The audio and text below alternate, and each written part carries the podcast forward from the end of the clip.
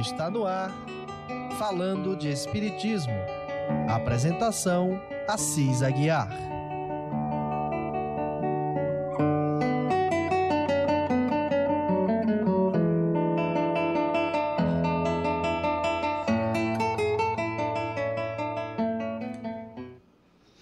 Boa noite, irmãos ouvintes da Rádio Ismael.net. Estamos para mais uma apresentação do seu programa falando de Espiritismo. Eu sou Assis Aguiar, seu companheiro na sexta-feira desse horário, para a apresentação desse programa.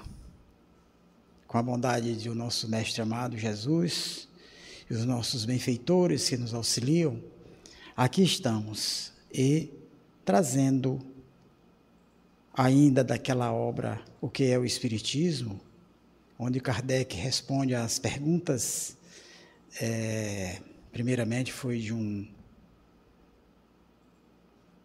um crítico e depois de um séptico. A esse nós estamos ainda tratando, porque são muitas perguntas, muitos assuntos tratados, e foi selecionado de acordo com as perguntas, os temas foram selecionados e nós trazemos aqui para os nossos irmãos ouvintes, por ser uma obra de grande, mas de grande utilidade para todos nós. São respostas diretas de Kardec, claríssimas, bem explicadas, e que todos nós nos beneficiaremos com o que vamos ter aqui. O nosso primeiro assunto de hoje é utilidade prática das manifestações. O senhor que eu interpelava fez a seguinte pergunta: Não admitamos que a coisa esteja comprovada, o Espiritismo é reconhecido como realidade. Qual a sua utilidade prática? Não se tendo sentido a sua falta até ao presente, parece-me que se podia continuar a dispensá-lo e viver sem ele muito tranquilamente. Meus irmãos, essa pergunta mexeu com Kardec, que ele respondeu de uma forma assim como eu também responderia se soubesse. Mas veja como ele faz. Ele diz assim, o Kardec: Podíamos dizer o mesmo das vias férreas e do vapor, sem os quais também se vivia muito bem. Até pouco tempo não tínhamos é, o celular, TV a cores. Se utilidade prática para vós é dar meios de passar boa vida, fazer fortuna, conhecer o futuro, descobrir minas de carvão ou tesouros ocultos, arrecadar heranças, libertar-se do trabalho de estudar, o Espiritismo não na tem. Ele não pode produzir altas e baixas na bolsa, nem transformar-se em ações de bancos, nem mesmo fornecer inventos já prontos e no estado de serem explorados. Sob tal ponto de vista, quantas ciências deixaram de ser úteis? Quantas delas não oferecem vantagem alguma, comercialmente falando? Os homens passavam igualmente bem antes da descoberta dos novos planetas, antes que se soubesse ser a Terra e não o Sol que se move, antes que se conhecesse o mundo microscópico e outras tantas coisas. O camponês, para viver e fazer brotar o seu trigo, não precisa saber o que seja um planeta. Para quê? Pois se entregam os sábios a esses estudos. Alguém que ouse dizer que eles perdem o tempo? Tudo que serve para erguer uma ponta do véu que nos envolve ajuda o desenvolvimento da inteligência, alarga o círculo das ideias, fazendo-nos melhor compreender as leis da natureza. Eita. Ora, o mundo dos espíritos existe em virtude de uma das leis dessas leis naturais. E o Espiritismo nos faz conhecê-lo. Ele nos mostra a influência que o mundo invisível exerce sobre o visível e as relações existentes entre eles, como a astronomia nos ensina as que ligam os astros à Terra. Ele nos faz ver como sendo uma das forças que regem o universo e contribuem para a manutenção da harmonia geral. Supondo que a isso se limitasse a sua utilidade, já não seria de grande importância a revelação de uma tal potência, abstraindo-se mesmo de toda a sua doutrina moral. De nada valerá um mundo inteiro novo se nos revela quando o conhecimento dele nos conduz à solução de tão grande número de problemas até então insolúveis quando ele nos inicia nos mistérios do além-túmulo, que nos deve interessar de algum modo, visto que todos nós, tarde ou cedo, temos de transpor esse marco fatal. O Espiritismo possui, porém, uma outra utilidade mais positiva. É a natural influência moral que exerce, ou essa palavra moral Pode crer, meus irmãos, que é o fio da meada. É aí onde não tem como fugir. Se quiser se exercitar a mente, quiser tornar-se um ser de bem, tem que fazer essa reforma íntima, que é onde ele vai aprimorar-se moralmente, todos nós. Né? Ele é a prova patente da existência da alma e da sua individualidade depois da morte da sua imortalidade, da sua sorte futura. É, pois, a destruição do materialismo. Não pelo raciocínio, mas por fatos. Não convém pedir-lhe senão o que ele pode dar, e nunca o que está fora dos limites do seu fim providencial. Antes dos progressos sérios da astronomia, acreditava-se na astrologia. Será razoável dizer-se que a astronomia para nada serve, porque já não se pode encontrar na influência dos astros o prognóstico do destino? Assim como a astronomia destronou os astrólogos, o Espiritismo veio destronar os adivinhos, os feiticeiros e os que liam a buena dicha. Ele é, para a magia, o que é a astronomia para a astrologia, a química para a alquimia. Vejam que respostas inteligentes, meus irmãos, com tantas colocações que não nos deixa dúvida em nenhum dos pontos. E é isso que é o mais importante. E como fica bem explicado que toda essa ciência, todas essas explicações, encontramos estudando o Espiritismo.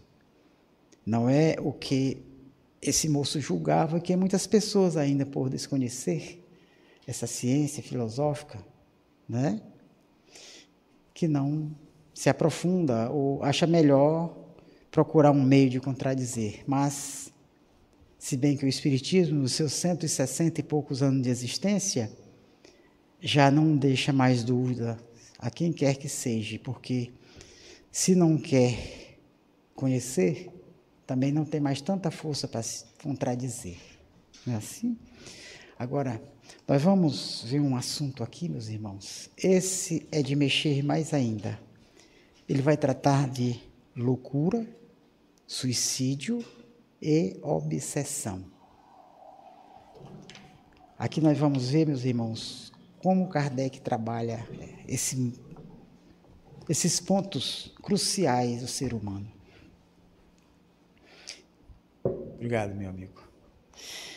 Então o moço entra perguntando assim: certas pessoas consideram as ideias espíritas como capazes de perturbar as faculdades mentais, pelo que acham prudente deter-lhes a propagação. Quer dizer, nem vou falar. A pessoa vai estudar isso e vai ficar doido. Ah, ficou, foi doido. Né? Mas o Kardec vai trabalhar isso aqui muito bem explicadinho. Vamos lá. Ele já entra respondendo assim. Deveis conhecer o provérbio: quem quer matar o cão, diz que o cão está danado. Né? Matar o cachorro que está doido. Quer matar o bicho, né? Não gosta? É do vizinho, late muito. O ataca, o ataca quando passa, né? Rosna, e não gosta aí, vamos matar o bicho. Não é, portanto, estranhável que os inimigos do Espiritismo procurem agarrar-se a todos os pretextos. Como este lhes pareceu próprio para despertar temores e suscetibilidades. Empregam-no logo, conquanto não resista ao mais ligeiro exame.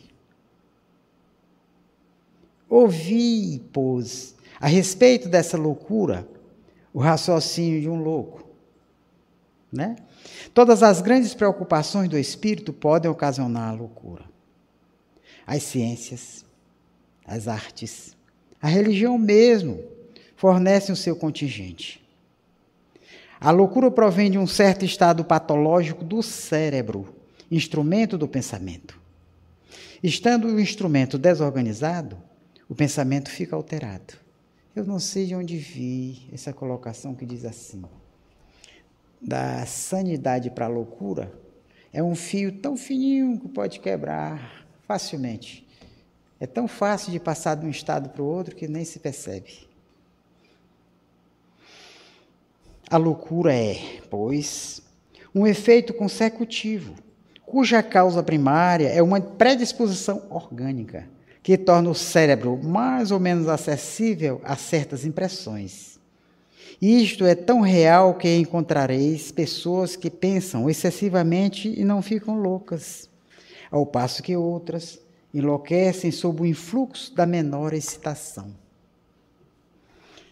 Existindo uma predisposição para a loucura, toma a esta o caráter de preocupação principal, que então se torna ideia fixa esta poderá ser a dos espíritos, no indivíduo que dele se tenha ocupado, como poderá ser a de Deus, dos anjos, do diabo, da fortuna, do poder, de uma ciência, da maternidade, de um sistema político ou social.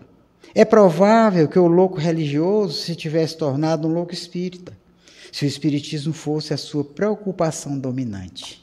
Coisa que Nunca ouvi falar. Eu não vejo nem condição, possibilidade nenhuma, porque o Espiritismo, cada vez que a gente se aprofunda, mais se esclarece, mais a loucura que se vai tendo é de conhecer mais, ficar mais né, preparado para os embates, as respostas, aos amigos que nos buscam, muitas vezes para chatear e, baixam a cabeça, vendo que nós não estamos numa furada, numa barca furada, né? Então, é certo que um jornal disse que se contavam só em uma localidade da América, de cujo nome não me recordo, 4 mil casos de loucura espírita. Mas é também sabido que os nossos adversários têm a ideia fixa de se crerem os únicos dotados de razão. É uma esquisitice como outra qualquer. Para eles, nós somos todos dignos de um hospital de doidos. E, por consequência, os quatro mil espíritas da localidade em questão eram considerados como loucos. Dessa espécie, os Estados Unidos contam centenas de milhares e todos os países do mundo um número ainda muito maior. Esse gracejo de mau gosto começa a não ter valor, desde que tal moléstia vai invadindo as, as classes mais elevadas da sociedade. Falam muito do caso de Vitor Renequim, mas se esquece que, antes de se ocupar com os espíritos, já ele havia dado provas de excentricidade nas suas ideias. Se as mesas girantes não tivessem então aparecido, aqui entre parênteses, as quais, segundo um trocadilho bem espirituoso dos nossos adversários, lhe fizeram girar a cabeça. Fecha parênteses. Sua loucura teria seguido outro rumo. Eu digo, pois, que o Espiritismo não tem privilégio algum nesse sentido. Né? Mas vou ainda além. Afirmo que, bem compreendido, ele é um preservativo contra a loucura e o suicídio com certeza.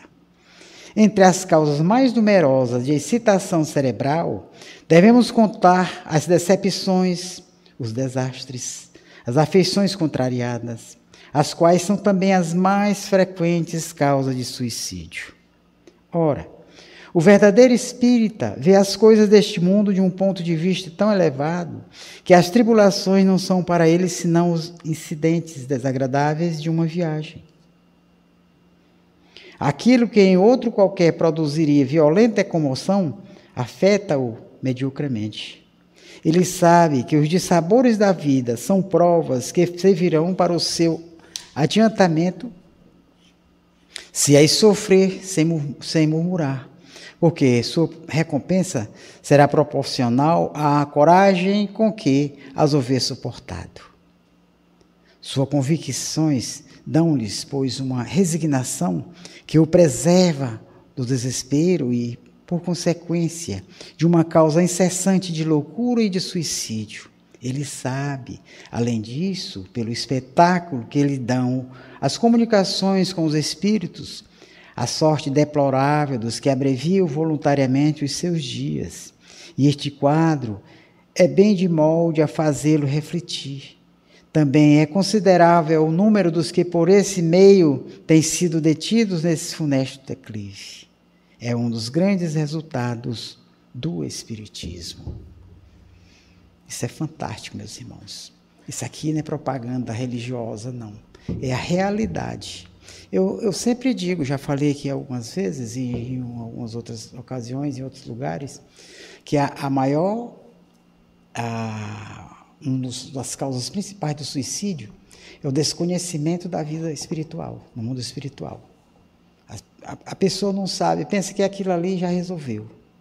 Pois é, por desconhecer esse lado que o Espiritismo trabalha explicando, mostrando, esclarecendo, é que tem salvado muitas pessoas dessas tentativas. Muitos já chegaram aqui na casa espírita que já tinham tentado antes. Outros são atendidos no local onde tentaram.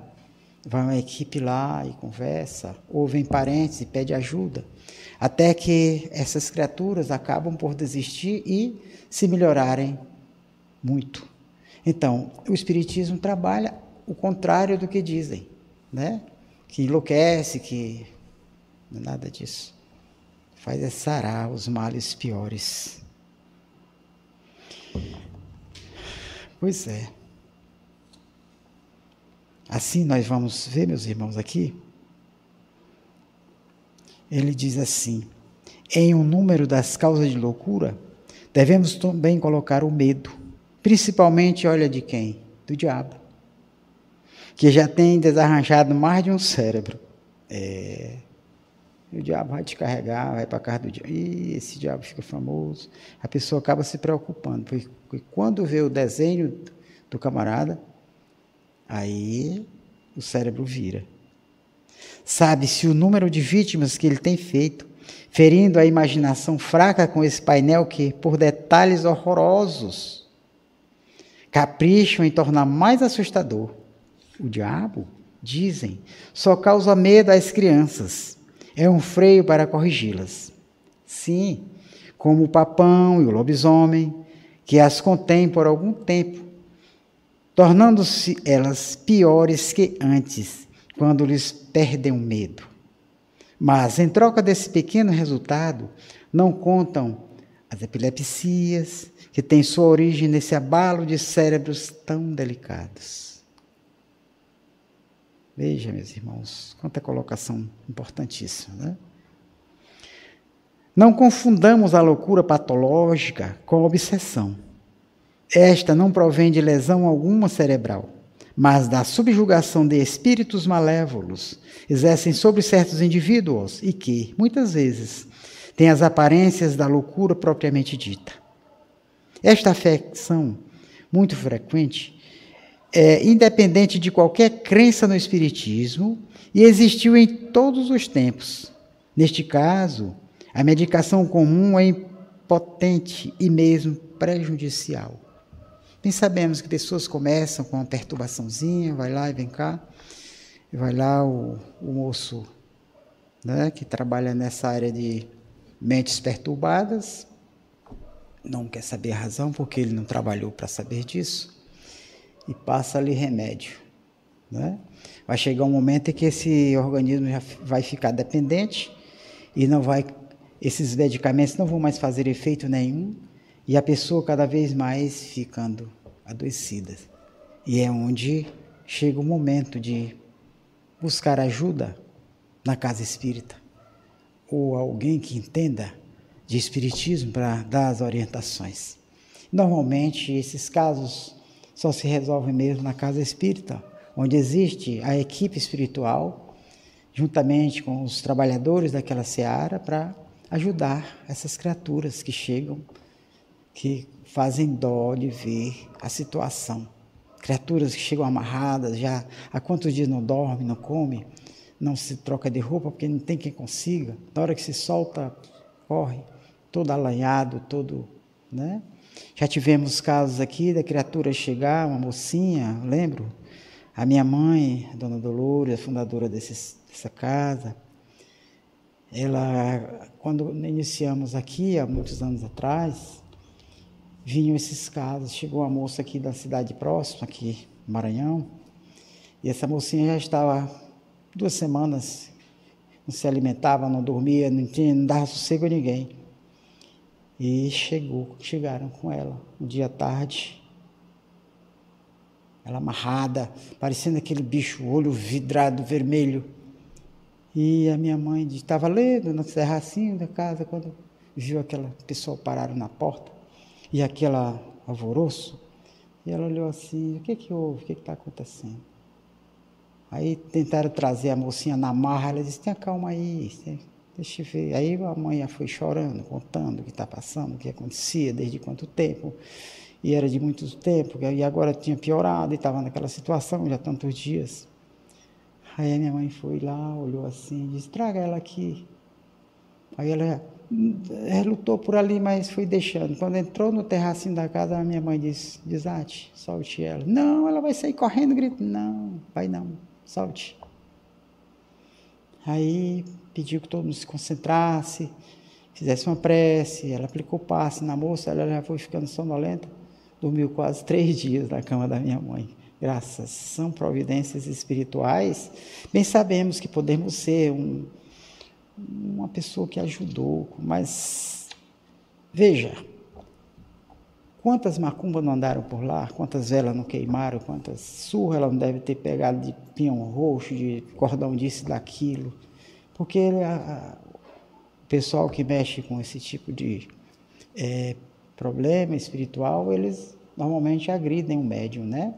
não sabe que estão batendo apenas no médio, não, não consegue acertar o espírito nunca. E aqui ele maltrata o corpo. A diferença de quem trabalha com o espiritismo real, codificado por Kardec, não tem nada de agressão. Aí sim, ela foi trabalhar o espírito, doutrinou, conscientizou ele, redotou por ali, mas não teve como, já foi sendo é, levado. E a mocinha já foi dormindo e depois consegui dar uma alimentação para ela. Dois, três dias ela melhorou e não tivemos mais notícia. Não sei se ela voltou outras vezes, mas que foi uma providência divina esse caso passado. Então, fazendo conhecer esta nova causa de perturbação orgânica, o Espiritismo nos oferece ao mesmo tempo o único meio de vencê-la agindo não sobre o enfermo, mas sobre o espírito obsessor. O espiritismo é o remédio e não a causa do mal. É o exemplo que eu falei agora. Certo, meus irmãos?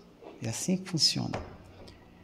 Então, nós vamos passar para um outro assunto, ainda no, no, nas argumentações desse moço séptico. Nós ainda vamos ter alguns assuntos aqui. Eu vou correr um pouco, porque eu gostaria de entrar com o padre. O padre tem umas perguntas interessantíssimas. Mas nós temos uma meia hora, vai, vamos trabalhar isso aqui. Felipe tem muita paciência comigo. Já tem os nossos irmãos aqui entrando em contato conosco. Vamos dar uma olhadinha aqui, né, Felipe? Nós temos. É,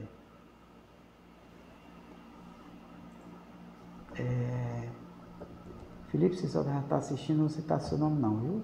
Sandra Caldas. Boa noite, irmãos em Cristo. Roselene Duarte, minha amiga. Boa noite. Elton Silva, muito boa noite. Silvia Lance, Boa noite, queridos irmãos. Bárbara Rocha, é, Capoterapia. Boa noite, meus irmãos. Estejam conosco. Continue nos ajudando com as suas vibrações e as suas mensagens, suas, suas boa noites. Isso é muito gratificante para todos nós.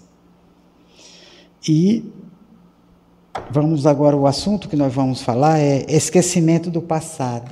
Esperamos que esses assuntos que estamos tratando aqui esteja sendo bem captado pelos nossos irmãos ouvintes, porque a, a nossa intenção única é essa, de trazer assuntos que tenham significado no nosso dia a dia e que vá dizendo como devemos entender.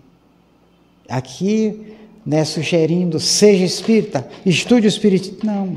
A gente busca, a gente procura aquilo que realmente nos ajuda, nos esclarece. Se eu não encontrei em outro local, em outras obras, em outros segmentos religiosos, encontrei no Espiritismo, e por que não? Só porque o fulano disse, o cicrano falou que é isso, aquilo, outro? que, que serve a ideia dos outros ou a sua bem formada, bem informada? Então busque. É assim que estamos fazendo. Então, esse assunto aqui, esquecimento do passado. Ele entra perguntando assim, o séptico. Não consigo explicar a mim mesmo como pode o homem aproveitar da experiência adquirida em suas anteriores existências quando não se lembra delas. Pois que, desde que lhe falta essa reminiscência, cada existência é para ele qual se for a primeira. Desse modo, está sempre a recomeçar. Suponhamos que cada dia ele continua argumentando. Ao despertar, perdemos a memória de tudo quando fizemos no dia anterior. Quando chegássemos aos 60 anos, não estaríamos mais adiantados do que aos 10, ao passo que, recordando as nossas faltas, inaptidões e punições que disso nos, que disso nos provieram, esforçar-nos-emos para evitá-las. Para me servir da comparação que fizeste do homem na terra com o aluno de um colégio, eu não compreendo como este poderia aproveitar as lições da quarta classe quando se lembrando do que aprendeu na anterior. Essas soluções de continuidade da vida do espírito interrompem todas as relações e fazem dele, de alguma sorte, uma entidade nova. Do que podemos concluir que os nossos pensamentos morrem com cada uma das nossas existências para renascer em outra, sem consciência do que fomos. É uma espécie de aniquilamento. Que coisa! Quanta falta de vontade de esclarecer-se, né? Mas o Kardec pega ele e diz assim: essa resposta aqui, o Kardec vai trabalhar muito. De pergunta em pergunta. Levar-me-eis a fazer um curso completo de Espiritismo. E aí ele vai entrar em várias áreas para poder explicar, deixar bem claro para eles e para todos nós, né? Todas as objeções que apresentais são naturais em quem ainda não conhece, mas que, mediante estudo sério, pode encontrar-lhes respostas muito mais explícitas do que as que posso dar em sumária explicação, que, por certo, deve sempre ir provocando novas questões. Tudo se encandeia no Espiritismo e, quando se toma o conjunto, vê-se que seus princípios emanam um dos outros, servindo-se mutuamente de apoio. E então, o que parecia uma anomalia contrária à justiça e à sabedoria de Deus, se torna natural e vem confirmar essa justiça e essa sabedoria. Tal é o problema do esquecimento do passado, que se prende a outras questões de não menor importância e, por isso, não farei aqui senão tocar levemente o assunto.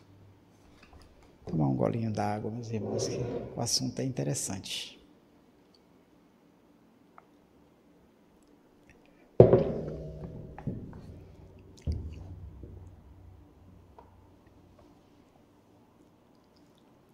Se em cada uma de suas existências um véu esconde o passado do espírito, com isso nada perde ele das suas é, aquisições, apenas esquece o modo por que as conquistou. Vamos bem observar, meus irmãos, porque isso aqui é exatamente o que todos nós precisamos saber. Morreu, acabou, ou morreu, ficou, o que que fica, ou como é que fica. Servindo-me ainda da comparação supra com o aluno, direi que pouco importa saber onde, como, com que professores ele estudou as matérias de uma classe, uma vez que as saiba, quando passa para a classe seguinte. Se os castigos o tornaram laborioso e dócil, que ele importa saber quando foi castigado por preguiçoso e insubordinado. É assim que, reencarnando, o homem traz por intuição e como ideias inatas o que adquiriu em ciência e moralidade. Ciência e moralidade. Quer dizer, evolução, estudou, se formou, doutor, tal, tal. Mas ele também tornou-se uma pessoa educada, prestativa, sensível, né? não murmura, não xinga, não anarquiza, não.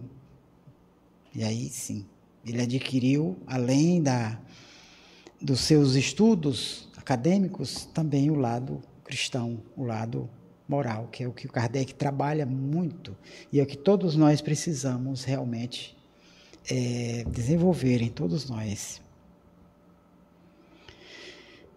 Digo em moralidade porque se no curso de uma existência ele se melhorou, se soube tirar proveito das lições da experiência, se tornará melhor quando voltar seu espírito, amadurecido na escola do sofrimento e do trabalho, terá mais firmeza. Longe de ter de recomeçar tudo, ele possui um fundo que vai sempre crescendo e sobre o qual se apoia para fazer maiores conquistas.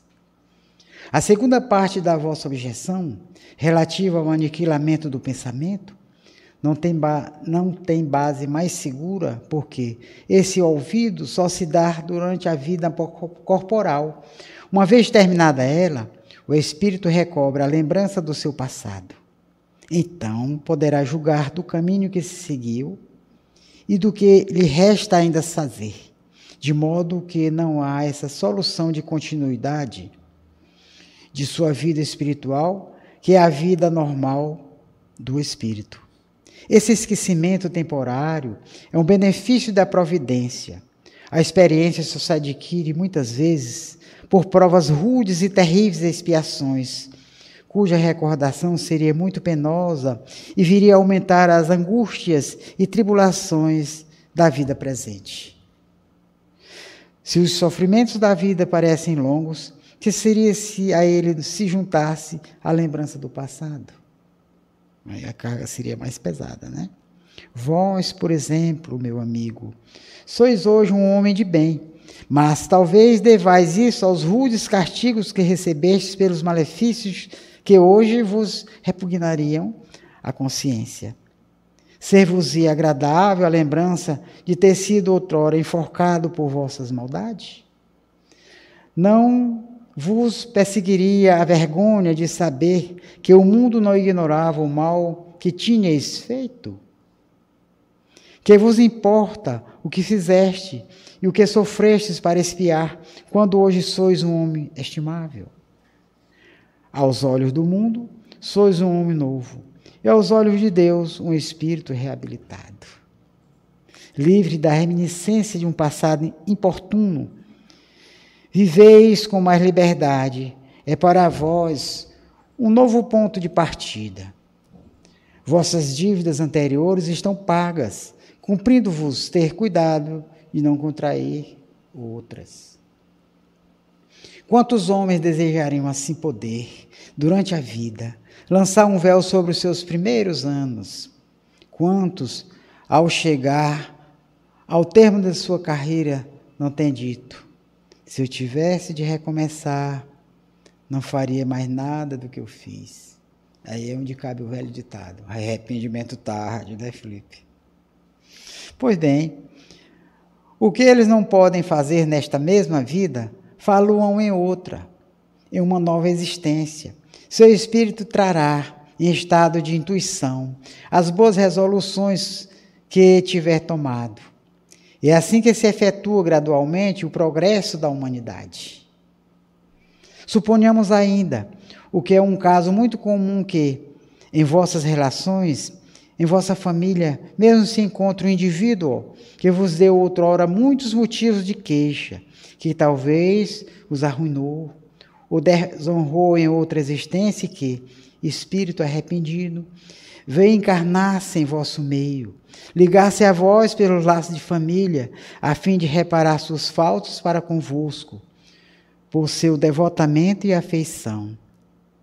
Não vos acharíeis mutuamente nas mais embaraçosas posições, se ambos vos lembrasseis de vossas passadas inimizades?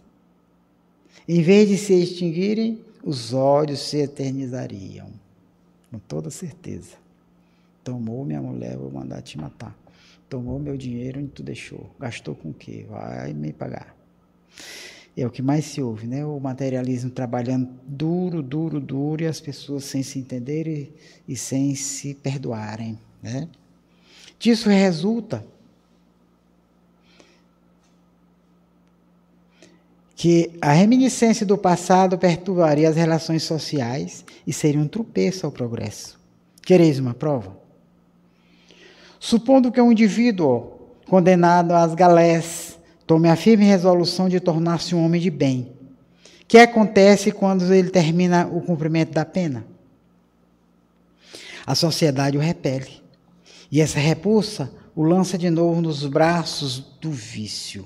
Galés, na época do Cristo, eram as embarcações que eram movidas a braços de homem, escravos, açoitados, mal alimentados, em lugares fétidos, na parte abaixo do barco, onde eles tinham que remar diuturnamente, todo o tempo, sem parar.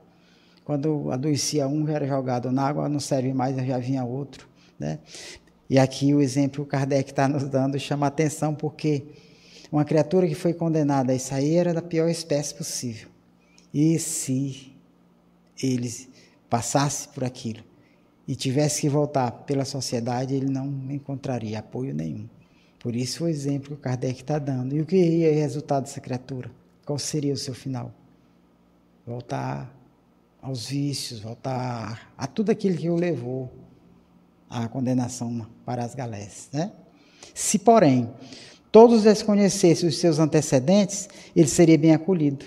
E se ele mesmo os esquecesse, poderia ser honesto e andar de cabeça erguida, em vez de ser obrigado a curvá-la sob o peso da vergonha do que não pode olvidar. Isso está em perfeita concordância com a doutrina dos Espíritos, a respeito dos mundos superiores ao nosso planeta, dos quais, só reinando o bem, a lembrança do passado nada tem de penosa. Eis porque seus habitantes se recordam das suas existências precedentes, como nós nos recordamos hoje do que, do que ontem fizemos. Quanto à lembrança do que fizeram em mundos inferiores, ela produz neles a impressão de um mau sonho. É para esse caminho que nós vamos, meus irmãos, procurando entender, conhecer. Se torna bem mais fácil de conviver com essas ideias, né? Então, nós vamos entrar em um outro assunto que o Kardec também trabalha muito bem, que é elementos de convicção. Como vai convencer o camarada a ser espírita? Como é que faz para. Né? O camarada começa perguntando assim: Convenho, ilustre amigo, que do ponto de vista filosófico, a doutrina espírita é perfeitamente racional. Mas fica sempre de pé a questão das manifestações, que não pode ser resolvida senão por fatos. Ora, é a realidade desses que muita gente contesta, e não deveis achar extraordinário o desejo que vos manifestam de testemunhá-los. E Allan Kardec diz assim: Acho muito natural. Todavia, como eu procuro que eles sejam aproveitados, e explico em que condições convém que cada um se coloque para melhor observá-los e, sobretudo, compreendê-los. Ora, quem não aceita essas condições mostra não ter sério desejo de esclarecer-se e, com tal pessoa, é inútil perdermos tempo. Convireis também que seria singular que tão racional filosofia tivesse saído de fatos ilusórios e controvertidos. É, Kardec. Em boa lógica, a realidade, a realidade do efeito implica a da causa que o produz. Mas se um é verdadeiro, a outra não pode ser falsa. Por quê? Onde não há árvores, não se pode colher frutos. Nem todos, é certo, testemunharam os fatos porque não se colocaram nas condições precisas para observá-los. Não tiveram a paciência e a perseverança exigidas. Mas isso também se dá com todas as ciências. O que uns não fazem é feito por outros. Todos os dias aceitamos o resultado dos cálculos astronômicos sem que nós mesmos o façamos. Como é que está certa essa conta? Você nem sequer eu entendo. Seja como for, se achais a filosofia boa, podeis aceitá-la como aceitaríeis outra qualquer, conservando vossa opinião sobre as vãs e meios a que ela conduziram, ou, ao menos, não admitindo, senão a título de hipótese, até mais ampla averiguação. Os elementos de convicção não são os mesmos para todos. O que convence a uns não, conduz, não produz impressão alguma em outros. Assim sendo, é preciso um pouco de tudo. É, porém, um engano cresce que as experiências físicas sejam o único meio de convencer. Notei que em algumas pessoas os mais importantes fenômenos não produziam ziram a menor impressão, ao passo que uma simples resposta escrita venceu todas as dúvidas. Quando se vê um fato que não se compreende, quanto mais extraordinário ele é, mais suspeitas desperta e mais o pensamento se esforça para lhe dar uma causa vulgar, se ele, porém, for compreendido, é logo admitido por ter uma razão de ser, desaparecendo o maravilhoso e o sobrenatural.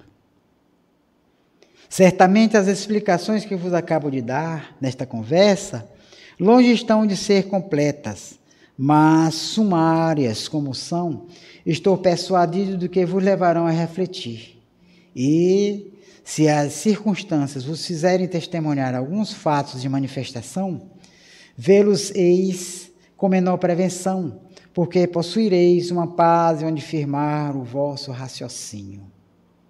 Há duas coisas no Espiritismo: a parte experimental das manifestações e a doutrina filosófica. Ora, eu sou todos os dias visitado por pessoas que ainda nada viram e creem tão firmemente como eu, pelo só estudo que fizeram da parte filosófica. Para elas, o fenômeno das manifestações é acessório. O fundo é a doutrina, a ciência. Eles a veem tão grande, tão racional, que nela encontram tudo quanto pode satisfazer as suas aspirações interiores, à parte o fato das manifestações. Do que é, concluem que, supondo não existissem as manifestações, a doutrina não deixaria de ser sempre a que melhor resolve uma multidão de problemas reputados insolúveis. É a realidade. O Espiritismo não tem nada por baixo dos panos, não tem nada de subterfúgio, nada de escondido. Não, é claro, simples. Você aceitando, aí você realmente se convence. Quando me disseram que essas ideias estavam em germe no seu cérebro, com quanto em estado de confusão. O Espiritismo veio coordená-las, dar-lhe corpo, e foi para eles como um raio de luz. É o que explica o número de adeptos que a simples leitura de um livro dos Espíritos produziu. Acreditais que esse número seria o que é hoje, se nunca tivéssemos tivéssemos passado das mesas giratórias e falantes? Muito bem. E o moço faz mais uma pergunta. Felipe, nós temos alguns irmãos aqui, né?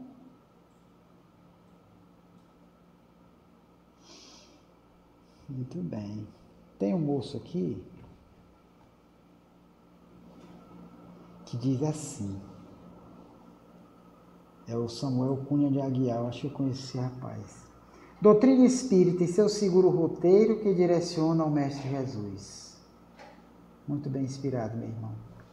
E essa sua mensagem aqui, esse, esse lembrete, tudo isso aqui nos chama a atenção porque é exatamente o que Kardec está transmitindo aqui através dessa obra. E você complementou muito bem. Maria Adélia Ramos, boa noite a todos, muita saúde e paz em todos os corações. Véria Lúcia Santos, Jesus abençoe a todos. Muito bem, mesmo. Abençoe a todos nós. Felipe, você passa, né? É, M. Dagmar Jesuíno, boa noite, queridos. Ana Dalva Nogueira, boa noite.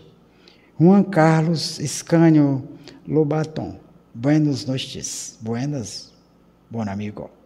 Eita, Felipe, você? pois é, meus irmãos, aí o moço entra assim. O Senhor tinha razão de dizer que das mesas giratórias e falantes saiu uma doutrina filosófica. E hoje estava eu de suspeitar as consequências que surgiram de um fato encarado como simples objeto de curiosidade. Agora vejo quanto é vasto o campo aberto pelo vosso sistema. Aí o Kardec pegou ele, porque ele diz o vosso sistema. Olha o que o Kardec respondeu.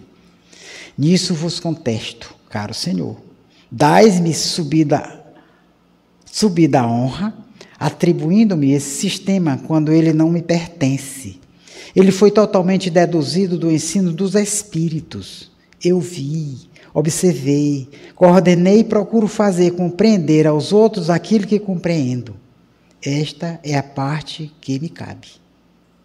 Kardec sempre foi pontual nesse ponto. E veja, ele continua dizendo: há entre o Espiritismo e outros sistemas filosóficos esta diferença capital que estes são todos obras de homens mais ou menos esclarecidos, ao passo que, naquele que me atribuís, eu não tenho o mérito da invenção de um só princípio. Disse a filosofia de Platão, do Descartes, de Leibniz, nunca se poderá dizer a doutrina de Allan Kardec.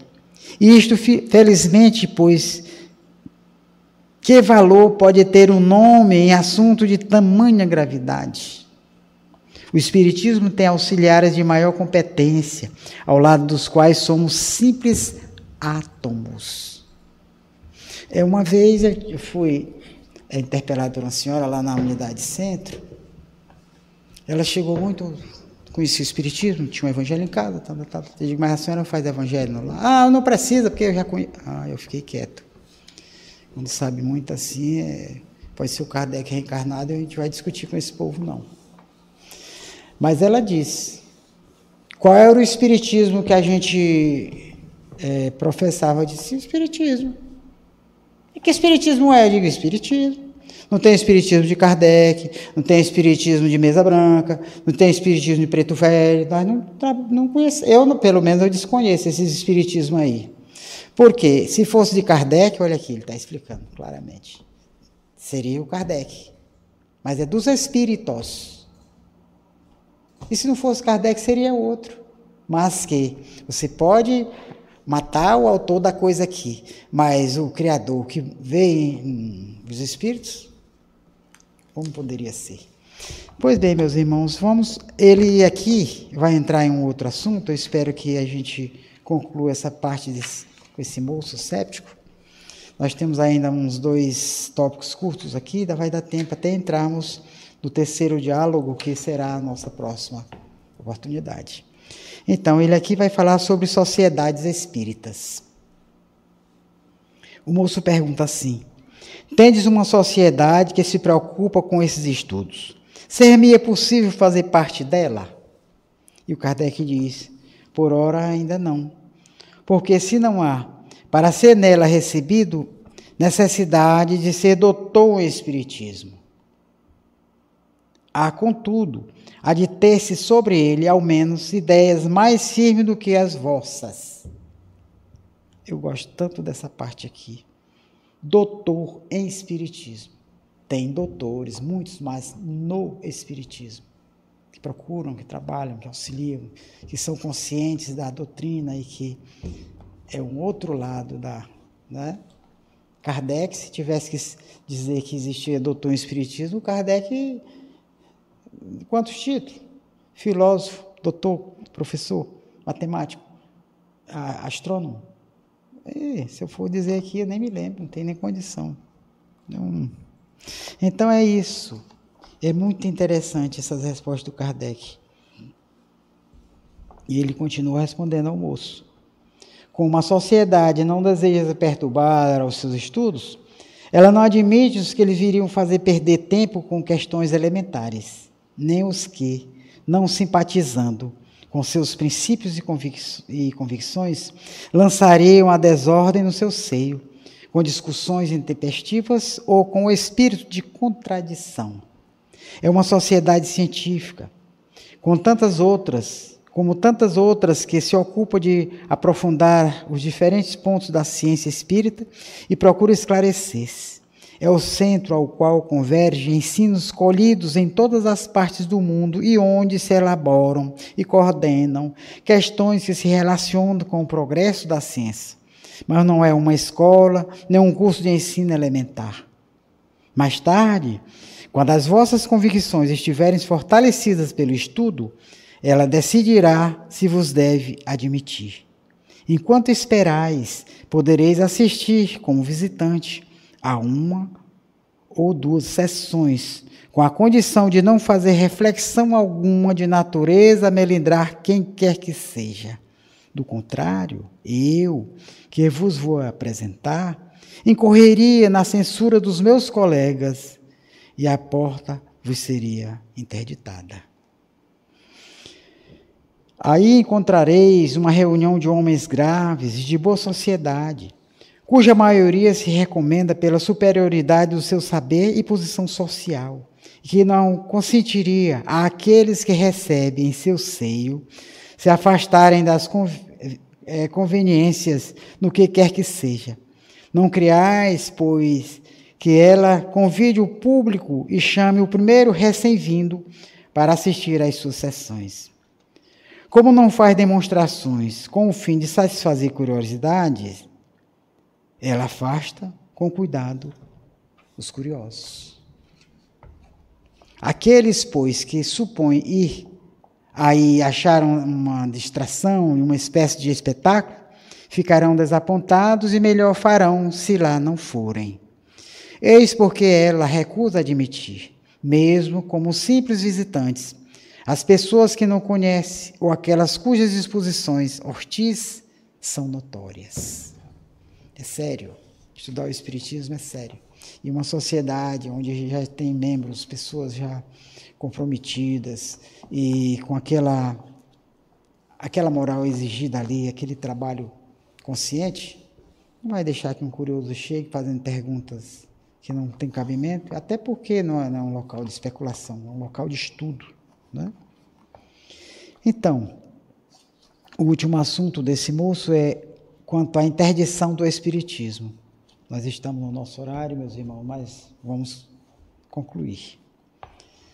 Ele pergunta novamente assim: Solicito-vos uma última resposta. O Espiritismo tem poderosos inimigos. Não poderiam eles interditar-lhe a prática e as sociedades e, por esse meio, impedir-lhe a propagação? E o Kardec diz assim: seria um modo de perder a partida um pouco mais cedo, porque a violência é o argumento daqueles que não têm boas razões. Se o Espiritismo é uma quimera, ele cairá por si mesmo, sem que para ele se esforcem tanto. Se o perseguem é porque o temem, e só uma coisa séria pode causar temor. Se, ao contrário, é uma realidade, então está em a natureza, como Vulo disse. E ninguém com um traço de pena pode revogar uma lei natural. Se as manifestações espíritas fossem privilégio de um homem, não há dúvida que, arredando-se esse homem, se poria um termo às manifestações. Infelizmente, para os adversários, elas não são mistério para pessoa alguma. Aí não há segredos, nada oculto, tudo se passa às claras. Elas estão à disposição de todo mundo e se produzem desde o palácio até a mansarda. Podem interdizer-lhe o exercício público. Porém, é assaz sabido que não é em público que elas mais se dão, é na intimidade. Ora, desde que todos podem ser médiums, quem impedirá que uma família no seu lar, que um indivíduo no silêncio do seu gabinete, que um prisioneiro em seu cárcere tenha comunicações com os espíritos, mesmo nas barbas da polícia, sem que esta o saiba? Admitamos, entretanto, que um governo seja forte bastante para impedi-los de trabalhar em suas casas. Conseguirá também que o não façam na de seus vizinhos, no mundo inteiro, quando não há país algum, nos dois hemisférios, em que não se encontre médiums. O Espiritismo, além disso, não tem sua fonte entre os homens, ele é obra dos Espíritos, que não podem ser queimados nem encarcerados. Ele consiste na crença individual e não nas sociedades que nenhuma sorte são necessárias. Se chegassem a destruir todos os livros espíritas, os espíritos ditariam outros. Em resumo, o espiritismo hoje é um fato consumado. Ele já conquistou o seu lugar na opinião pública e entre as doutrinas filosóficas. É, pois, preciso que aqueles a quem ele não é, convém se resignem a verem ao seu lado, restando-lhes a liberdade de recusá-lo. Ninguém é obrigado a aceitar, não é? E o Espiritismo não faz prosélitos, não busca convencer, não, não. Você busca, como falamos aqui, busca é, explicações nas suas mais difíceis perguntas, como foi dito aqui na leitura, é, pareciam assuntos sem respostas, insolúveis, não tinham como resolver. De repente, né? Samuel Aguiar, meu garoto. Então, Vera Lúcia Santos, Jesus abençoe a todos. Eduardo Pádua, boa noite. Ana Dalva Nogueira, meu Deus. Ana Dalva Nogueira, quantos ensinamentos importantes. Ana Dalva Nogueira. Importante, minha irmã, é a sua compreensão, o seu querer é, observar. E essa obra é fácil de conseguir. Na livraria espírita aqui do Caridade e Fé você consegue, e é baratíssimo. É, o título é O que é o Espiritismo? Leia, busque. Eu aconselho a todos os nossos irmãos. Foi uma obra que a gente encontra é, como está aqui assuntos tão interessantes e que nos trazem assim essa vontade de, se pudesse, continuar. Mas nós temos limites e também não vamos cansar a mente dos nossos irmãos que nos ouvem, assim como também dos nossos mentores espirituais, porque pedimos que eles nos concedessem esse momento. Já conseguimos, foi concedido. Agora é só agradecer a eles, a todos que assistiram, ao nosso amigo Felipe, que coordena essa rádio. Né? Eu gostaria de, em alguns segundinhos que me restam, é, mandar boa noite para minha irmã Rosário, lá em Brasília, a minha pretinha. Estou com saudade, minha pretinha. Quando é que você vem nos visitar? Eu não posso ir aí não, porque eu ia com nosso irmão Samuel, mas ele resolveu ir sozinho. Sabe, eu perdi a passagem do avião, fiquei muito triste, contrariado. Mas eu não fiquei com mágoa dele não, sabe? Não era para eu ir não. Fica para a próxima. Minha pretinha, um abraço, um cheiro em você, nas suas filhas, minha sobrinha, seu netinho, né? E a todos os outros amigos, irmãos que não mandaram seu boa noite, mas que podem estar nos ouvindo.